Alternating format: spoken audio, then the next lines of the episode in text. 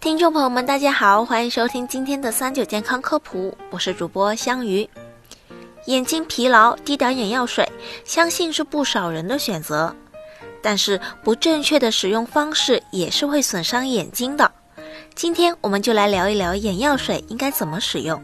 用眼疲劳原因有很多，应该找对原因再对症下药。泪液分泌不足，要用单纯补充泪液的眼药水；有炎症可以用有消炎功能的眼药水。如果有干眼症需要长期使用药水的朋友，不能用含防腐剂的眼药水，否则会伤害眼睛。眼药水不能滴在黑眼珠上，而是要掰开下眼睑，把眼药水滴在眼睛下方的结膜囊上。这是因为黑眼珠上是角膜，感觉非常敏锐。眼药水滴在角膜上，人马上就会感觉到不舒服。正确的姿势应该是头后仰，眼睛看向头顶方向。眼药水瓶口悬空于眼睛两厘米到三厘米处，食指下拉下眼皮，露出结膜囊，然后把眼药水滴在结膜内。滴了眼药水之后，应该轻轻把眼睛闭上，同时用手指轻轻压迫内眼角，压迫两三分钟，可以减少眼药水通过泪道排出，增加疗效。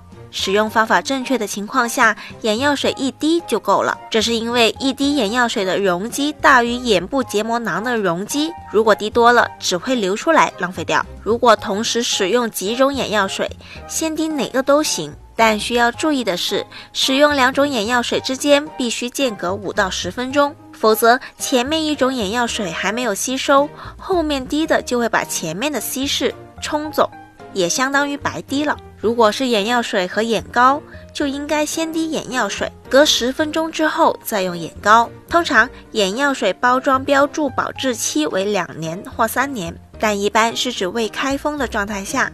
眼药水开封后容易被空气中的微生物感染，导致失效或产生对眼睛有害的物质，所以眼药水开封后应在一个月内用完。如果想尽量延长开封后的保质期，可以放在四摄氏度的冰箱中，但最多也只能延长至两三个月。所以不要因为怕浪费就使用过期眼药水。好了，今天的节目也差不多了。如果大家还遇到什么问题，可以留言告诉我们。我们下期再见吧。